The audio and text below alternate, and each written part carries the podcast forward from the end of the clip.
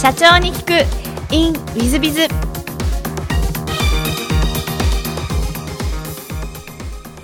本日の社長に聞く in ウィズビズは株式会社気分食品代表取締役社長堤博様でいらっしゃいます。まずは経歴の方をご紹介させていただきます。1956年7月静岡県生まれ。えー、慶応大学経済学部卒業後現在の株式会社気分食品さんに、えー、ご入社されていらっしゃいます。取締役常務取締役などを歴任後代表取締社長に2017年になられていらっしゃいます。そして2021年4月に東証第一部に上場されている気分食品さんの社長様でいらっしゃいます。本日はよろしくお願い申し上げます、はい、よろしくお願いいたします。えっ、ー、とご出身は静岡ということで小学校中学校時代は何か思い出とかございますでしょうか？あの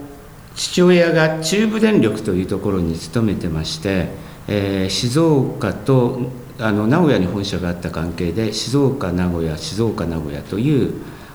ことで、えー、今お話があった中学時代は名古屋にいましたので静岡ではありませんでした、ね、はい、小学校は静岡ですか、はい。静岡時代はこう小学校時代は何をしてたなと思いでございますか？えー、っとあんまり体が強くなかったのでスポーツがダメで、えー、何をやってたんですかね。小さい頃は鉄道が好きでしたので、えー、鉄道を見ることが大好きでした。もう今は全然何の興味もありませんけどよくあんなに鉄道が好きだったなとその子のことはずっと思い出します。静岡だとこの大井川鉄道の SL とか知ってますか？ああいうのを見に行ってらっしゃるあのまだ私が、えー、小学校中学校時代には私あの静岡県の湖西市という一番西の浜名湖の西側のところにいるんですが、えー、今は天浜線という線なんですが、えー、当時は二股線といいましてまだ蒸気機関車があの頃走ってまして蒸気機関車のまあ基地になってましたので蒸気機関車はよく見てました。なるほど。ちょっとあのお聞きになってるてっちゃんさんたちからするといいなっていう声が漏れてるかもしれませんが。えっと中学は、えっと、名古屋に連れて中学時代は何をしたなんてこう思い出ございますでしょうか？中学時代はネクラでしたのでもう何にもしてませんでした。ちょっとそんなことないんじゃないかと思うんですけどそんなこと、はい、何にもしないと本当に何もしないですか？何にもしてなかったですね、えー、なんかしたなっていう気がないですね。そうですか。えっとその後高校は名古屋ですかあの私立の行ってましたね。中学高校一貫校でしたね。なるほどなるほど、はい、高校時代の思い出って何かございますか？ですか？ら何にもしてなかったんです。あのでも慶応に受かってらっしゃるってことは相当頭もよろしかったんじゃないかと思うんですが。あの1年あの浪人をしましたので、えー、そこそこ拾っていただいたという。なるほど、それであの慶応をお選びになった理由っていうのは何かあられるんでしょうか？あのもともとはあのもうネクラでしたので早く親のところから巣立ちたいと、えー、いうことで名古屋以外の大学を受けたいということで、まあ、あのサラリーマンでしたのでそれほど裕福ではありませんでしたので、まあ、国立を志願をしていて、まあ、国立も、えー、受かったんですが、まあ、慶応、えー、早稲田も受かったんですが 慶応に行きました。なるほど。慶応の大学時代はどんなことしたなと思いでございますでしょうか、まあ、今ここへ来る間この辺ぐるっと回ってきたんですけどあの当時は雀荘しかなかった思いがあるんですが40年前ですのでまあ、そこで雀荘ばっかりをやっていて今も話したんですが麻雀の合間に大学に行ってました。そうです。あのリーサの皆さんあの、えー、多分これ全国全世界から出てるんでご存じないかもしれません。あのウィズビズはウィズビズ株式会社田町に本社ございまして田町に慶応大学がありますので、はい、最近でもこの辺雀荘少なくてあの社長さんたちと麻雀しようと思うと雀荘探すのちょっと苦労してそうですね。今ずっと歩いたんですからここも雀荘ここも雀荘がもう全部なくなってましたんでやっぱり様変わりしたなというのとそれから喫茶店もなかったんですね。あの当時は喫茶店で待ち合わせというのが当たり前だったんですが今皆さんあのスマホ持たれてますんで待ち合わせするのに喫茶店にいる必要がないということじゃないかなと。そうですね。非常にあの喫茶店少なくて蔦屋の喫茶店かスタバか、うん、サンマルカフェかぐらいの感じでいらっしゃいますね。はい。ありがとうございます。えーと、その後あの気分さん今の気分さんに行かれるんですが、はい、気分さんなんか選ばれた理由と何かございますあの大学4年間あのお歳暮とお中元のアルバイトを銀座の松坂屋で、えー、してましてそこの外商の放送センターまあ、包みといいますんで包み紙を使ってですね包装するアルバイトをやっていたんですけどもでそこでやはり、まあ、あの当時あの気分は全国の百貨店250店舗ぐらいにお店はありましたので、えー、まあそのこととお歳暮中元を送るのは当たり前の世の中でしたのでかなり量が多くてあこの会社って大きいんだなと。名古屋ではあまりそのほど知名度がなかったんですがそれとまあ大学のゼミでゼミのあの先生が気分のあのコンサルタントをやってましてその紹介もあって気分に入りました。なるほど。気分に入ってあの、まあ、新卒で入られてこうサラリーマンとしての最初の方の、まあ、思い出っていうのは何かございませんでしたあのやはり、えっと、名古屋の中学高校出たということで最初のあの勤務地が名古屋の名古屋三越栄本店というところの地下の売り場にえ入りましてまあもともと百貨店でアルバイトやってましたんで全然抵抗なくやってましたがやはりその、えー、おでんの商品をですね売り場に並べるのに今と量が違いまして20尺全部左からえー、ずっと並べていくんですけども朝8時から開店10時まで2時間並べっぱなしだ。それの繰り返し繰り返しでまあそれで1日の日照がまあかなりかなりってその当時は60万から100万ぐらいでしたかね。ですからその当時のその消費者の食べるものっていうのの、えー、かなりまあ和食のものが多かったっていうことを今思えばそう思いますし逆に思えばえー、その当時1本ごぼう巻きが100円ぐらいだったんですが今でも160円ぐらいですので、えー、まあそれほど値段が変わってないのとかなり高いものを、え扱わせていただいてやはりあのいいものを売るという現場でですね高いいいものを売るという、満足感とプライドみたいなものを若い時にあの養わせていただいたなっていうふうに思ってます。なるほどすごいですね。その一日の日照の日がとちょっと今だと想像つかなくないですかね、はい、本当にすごいお話なんですけども、えっと、その後順調にご出世なさっていらっしゃいますけども何かこう出世なされた要因とか原因とかそういうのはどう思ってらっしゃいますでしょうか？あのですねあのこの経歴書いてあるのがですねあの役員になってからの経歴しかここに書いてありませんのでその間があるんですね えーまあ、サラリーマンをその40年もやってましたのでやはり波があり高い時もあれば低い時もあるこの繰り返しでやはり人生ってあるんだというふうに私は思います。で波の時に波に上がり調子の時にする仕事の仕方と下り調子にする仕方を間違えてしまうと登る時に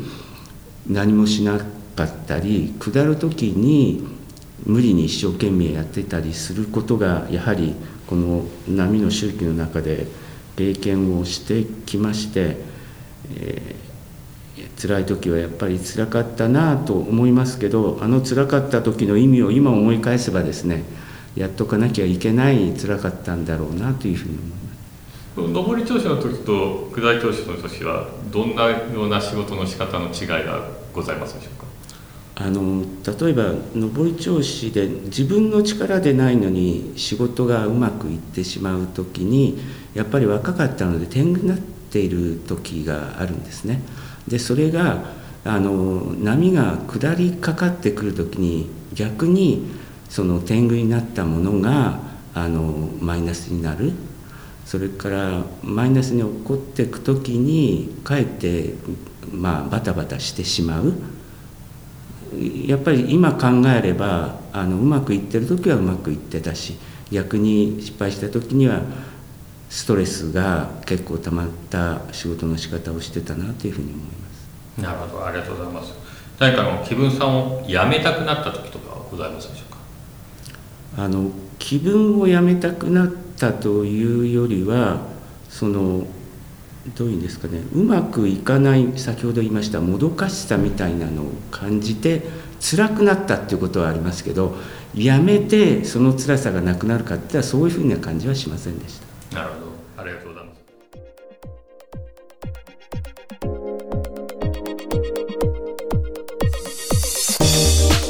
3分コンサルティング。w i ズ w i が社長の悩みを解決。本日の3分コンサルティングは、えー、30代独身の M 様です。えー、いつも社長に行く in with biz を聞かせていただいております。えー、今回初めて投稿させていただきました、生体師をしております、M と申します。えー、例に漏れず、当院もコロナの影響をかなり受けていますが、現実では何とかやってはいけています。私の相談内容は経営の悩みを共有できる相手がいないということです。以前勤めていた院のオーナーには独立の話を聞いていただいてましたが、えー、現在は、体調を崩れてしまい、長期療養中のため相談はできていません。オンラインツールの普及で友人や地元に住む家族とのコミュニケーションはあコロナ禍で逆に増えましたが、えー、やはり経営の相談というのはできていません。オンラインで開催されているビジネス交流会などの参加を検討していますが、まだ一度も参加できておりません。新谷さんおすすめの経営者が集うオンラインの経営者交流会やコミュニティなどがありましたら、ぜひお教えいただきたいです。何卒よろしくお願いいたします。というご相談です。えっ、ー、と、私どもではですね、オンライン経営者交流会という、ズームでやる交流会を月1回やっております。えー、大体ですね、えー、ブレイクアウトルームというですね、部屋を作りまして、3、4人の人数に、えー、なっていただいて、自己紹介し合うというのを2時間の間に6回ぐらい回して、そうすると大体20人ぐらいと出会えますので、20人のうち2人ぐらいはいい人がいるんじゃないかなというような感じでやっております。えー、もしよろしければそちらの方ご参加いただければと思います。それ以外にも、ズームの交流会などやってるとこいっぱいあるんじゃないですか。私ども業務提携出し先だと、えー、日本、全国一ですね、日本一の交流会の数をやってるフレンドリンクさんとか、また私の仲良くさせていただいてるビジラボさんなんか私も行きます。結構私も結構いろんなとこ出てましてですね、いろんなとこ出てます。なので、えー、まあいっぱい出てみて自分に合う会なんていうのに出ていただければいいんじゃないかなと思います。実際私も他社の交流会出てて、なぜか気があってですね、えー、飲み友達になったりとか、そんなことしてます。中には、えっ、と、別の経営者交流会で、えー、私に相談乗ってくれって言われて、えー、私は相談乗ってるケース結構あります。ですので、そういう意味合いでは、えっ、と、交流会、ズームとかの交流会出るのもいいんじゃないかなと思います。それ以外の私なんか中小企業家同友会とかも所属してまして、そんなところも時折顔を出してます。そこもなんか飲み友達ができたり、えー、友人ができたり、また私に経営相談乗ってくれって言ってくる方がいらっしゃったりみたいな感じになってますので、そんなもんいいかなと思います。あと私もはですね、えっと、ビズオンというビジネスマッチングアプリを出しました。これも完全無料で、あ、先ほどのオンライン経営者交流会も無料なんですけども、えっ、と、完全に無料で、このビジネスマッチングアプリは、えー、まあ、1日5人と、まあ、出会えるといいますか、えー、紹介が来ると。で、お互いに興味あり同士になると、メッセージのやり取りができるので、まあ、 Zoom か何かオンラインか何かで、えー、出会っていただく、みたいなのが、あできます。ライバル版で yenta さん、えー、リンカーさん、コラボさんっていうのは老舗の3社なんですけども、私その3つもですね、他社のビジネスマッチングアプリですが、登録してて毎日のように使ってます。えー、その中でですね、中にはすごいのは仲良くなってですね、実際にオンラインで面談して、その後飲み行こうって言って飲み行って仲良くなった方いらっしゃいます。えー、中にはお仕事につながった方もいらっしゃいます。えー、もちろん全員が全員100%はありません。何人も会ってみて、まあ、せいぜい10人か100人か会ってみて、1人か2人かもしれませんけど、でもそれはそれでいいことだと思ってます。ですので、えー、イエンタ、リンカ、コラボというライバル版がありますが、うちのビーズゾーンも含めて、この4つぐらいの中をちょっと試しにやってみて、出会いを求めていくともいいんじゃないかなと思います。やっぱりですね、社長はですね、やっぱり孤独です。えー、ご一緒だと思います。えー、孤独でいらっしゃるので、えー、経営相談に乗ってほしいなとか、悩みを聞いてほしいなとか、えー、お互いに同じ悩みでこんなに大変だったみたいなのがあるとですね、えー、いい時もございます。えー、そういう意味合いで、え、おっしゃる通り、まあ、共有できる仲間がいるのはいいことなんじゃないかと思いますので、ぜひ、え、今、 Zoom 時代ですので、 Zoom 等々で、オンライン等々で交流会出たり、え、ビジネスマッチングアプリをやってみたりしてみてはいかがでしょうか。ぜひご検討ください。え、本日の3分コンサルティングはここまで。また来週。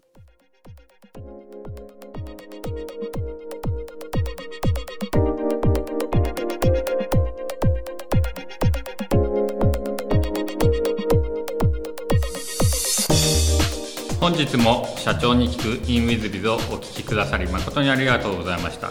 えー、この番組は2017年1月から毎週配信を続けております。これまでにたくさんの成功社長成功経営者のインタビューをお届けしてまいりました。その内容は全てテキスト化いたしまして私ども WizBiz が運営するウェブサイト経営ノートでも閲覧いただけるようにしております。音声だけでなく文字で読み返すことで新たな発見や気づきがあり皆様の会社経営に役立つヒントがきっと見つかるのではないかと思いまして、えー、サイトの方にもさせていただいてます。ぜひネット検索で経営ノートスペース社長インタビューと入力いただき経営ノートのサイトをご覧になっていただければというふうに思っております。本日の社長に聞く in WizBiz ではここまで。また来週。